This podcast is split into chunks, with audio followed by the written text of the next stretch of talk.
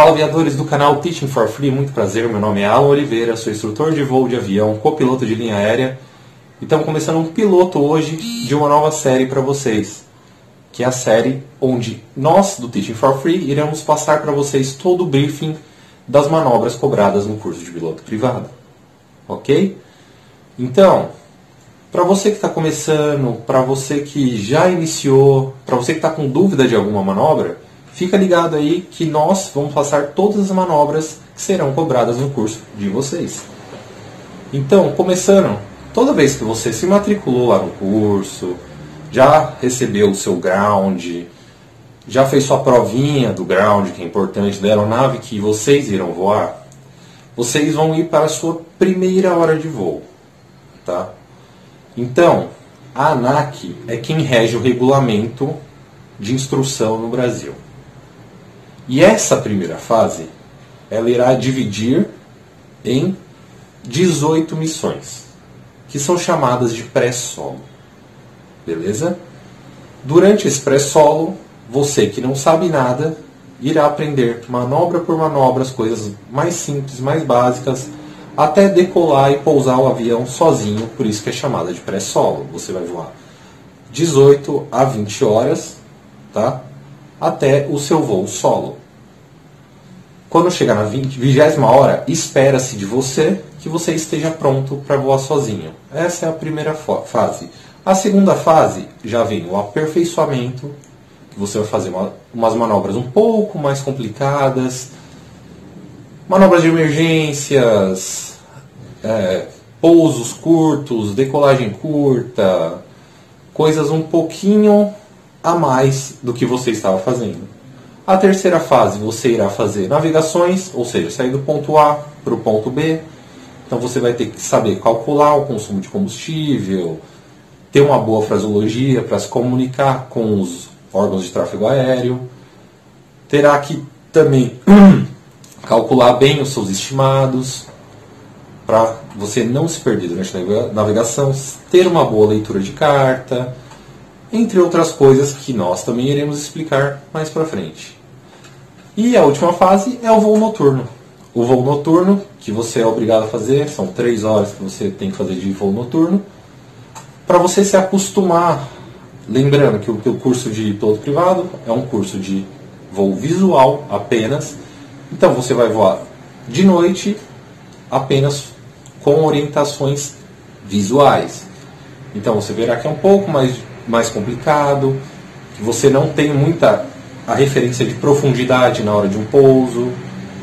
As cidades que antes você via bem separadas, você vai ver bem separada, porém você vai ver são separadas apenas as luzes da cidade.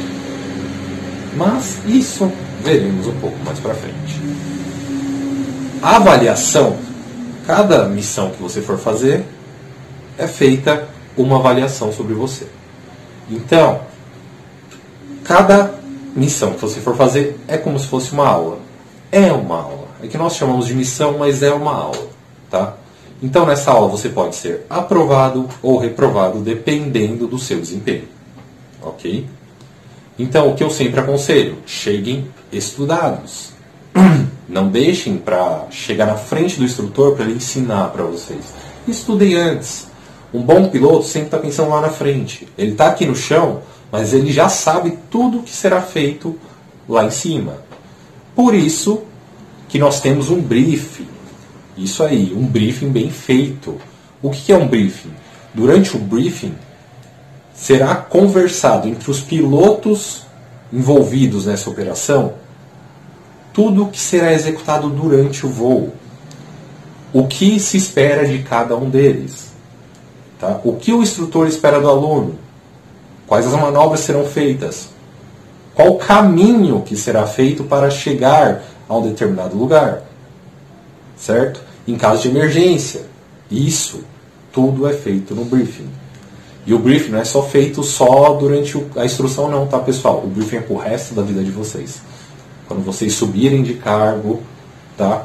Vocês vão estar, tá, não subiram para uma linha aérea, por exemplo, vai estar o comandante de vocês, vocês e toda a sua tripulação fazendo um briefing antes de todos os voos.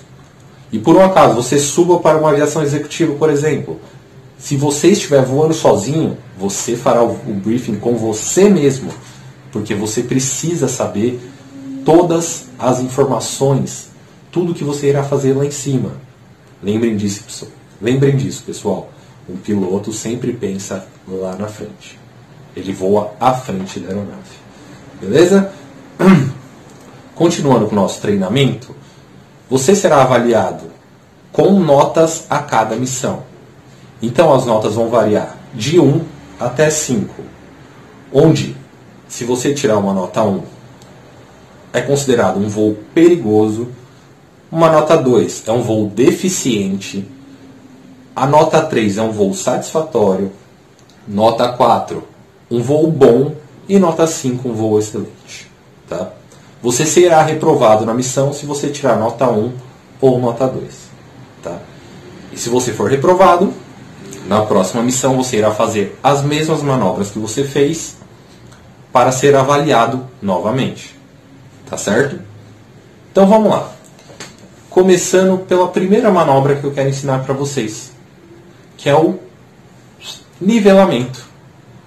Por que o nivelamento? Sempre a primeira manobra que o instrutor de vocês irá cobrar de vocês durante o voo é o nivelamento. Se vocês não conseguirem nivelar um avião, deixar a aeronave voando reta e nivelada, sem mexer muito nela, sem ficar brigando com o comando, vocês nunca irão conseguir fazer as próximas manobras, que seja uma curva, tá? Uma curva coordenada, uma curva descendo, subindo, que vocês precisam saber para ter um bom nivelamento de avião, tá?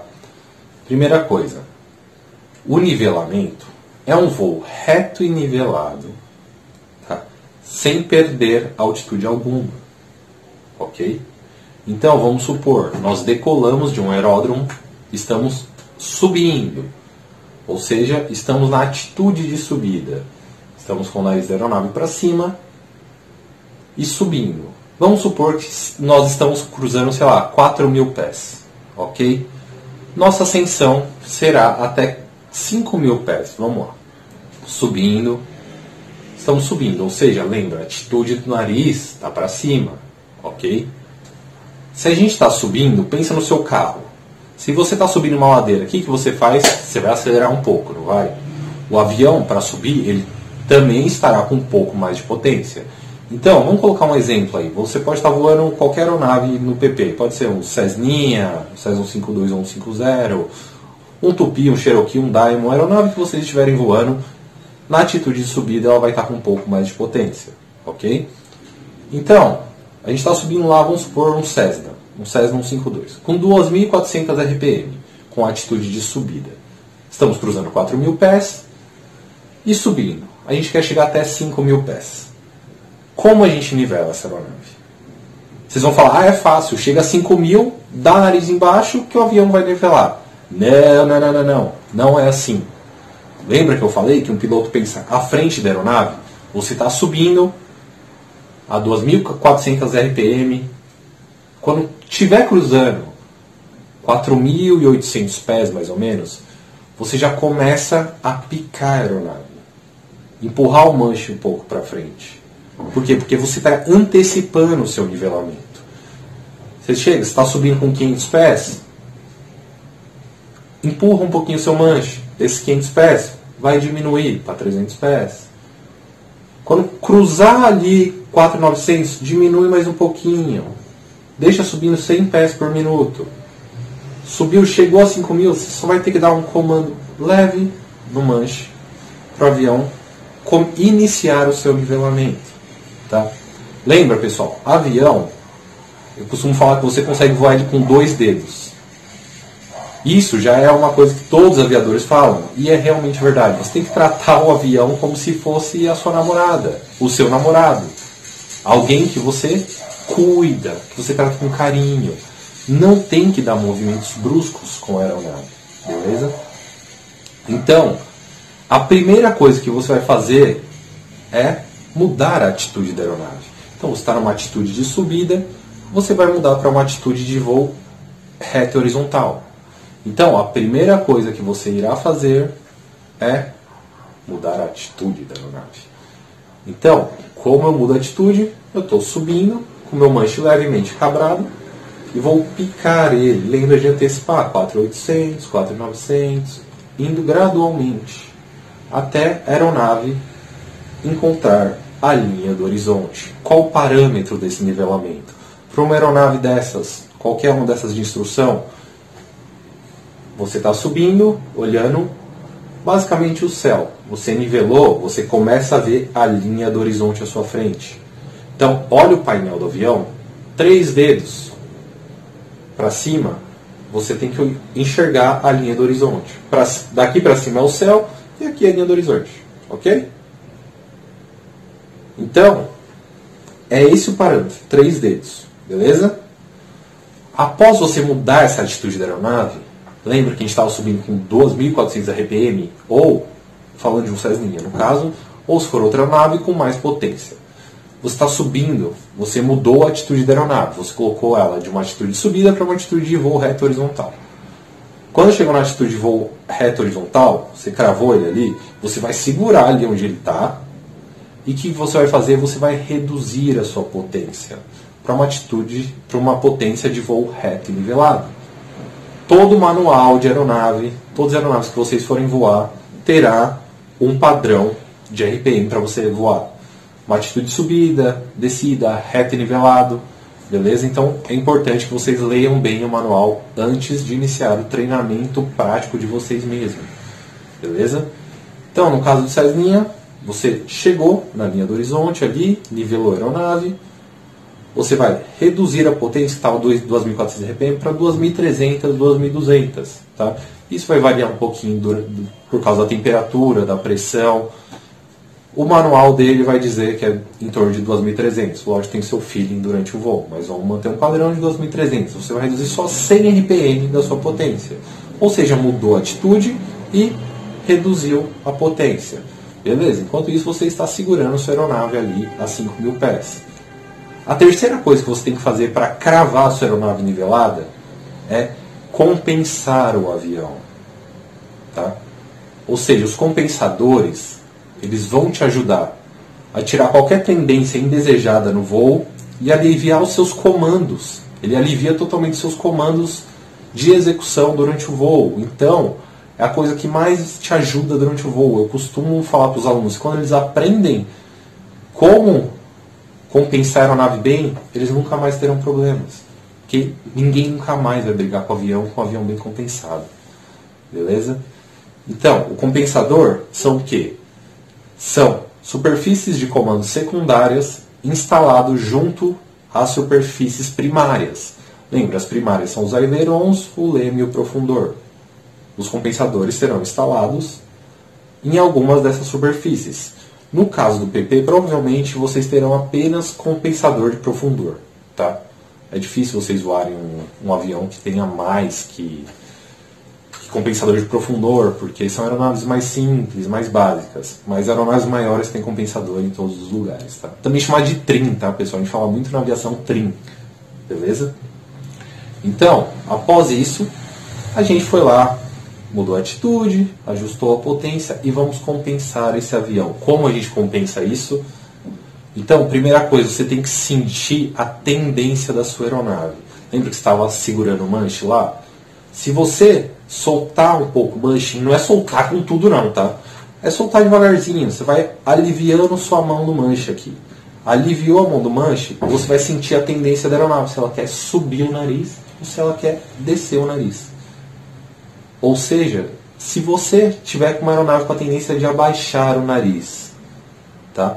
o que, que você vai fazer? Você vai pegar sua mãozinha, colocar no compensador lá. Normalmente o compensador dessas aeronaves é uma rodinha que fica ou aqui embaixo no painel ou entre os dois assentos.